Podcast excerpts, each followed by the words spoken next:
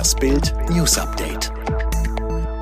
Es ist Sonntag, der 13. Juni und das sind die Bild meldungen Politiker fordern Ende der Maskenpflicht. Laschet verrät seine Kanzlerpläne.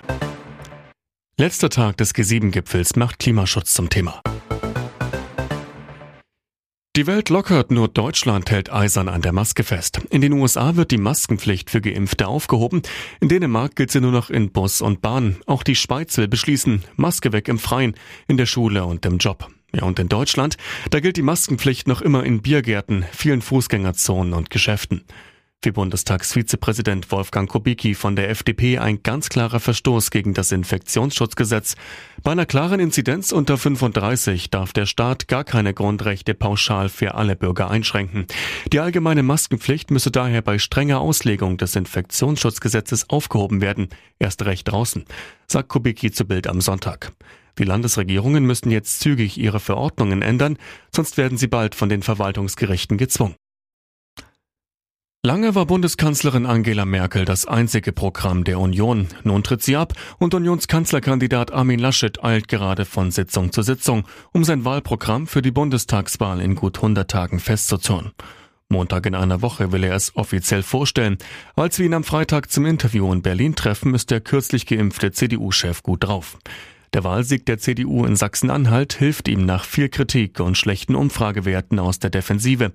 Was muss in einer Regierung von Bundeskanzler Laschet anders werden als in der großen Koalition mit Angela Merkel? Armin Laschet, gerade erleben wir einen völlig überflüssigen Streit in der Regierung, der der Koalition schadet und die Politikverdrossenheit in der Bevölkerung nur befeuert. Die SPD leidet erkennbar an der Regierungsarbeit und mäkelt und jammert nur noch vor sich hin. Am letzten Tag des G7-Gipfels in Cornwall steht der Klimaschutz im Mittelpunkt. Die Länder wollen sich darauf einigen, bis 2030 mindestens 30 Prozent der Land- und Meeresflächen unter Schutz zu stellen. Außerdem sollen sie sich dazu verpflichten, ihre CO2-Emissionen bis 2030 deutlich runterzufahren. Die Deutsche Bahn stellt heute auf ihren Sommerfahrplan um. Zusammen mit neuen Verbindungen, etwa im Urlaubsverkehr, gibt es auch neue Züge. Künftig sorgen die extra großen ICEs laut Bahn für rund 10.000 zusätzliche Sitzplätze pro Tag. Damit verbunden ist ein erweitertes Angebot im Fernverkehr.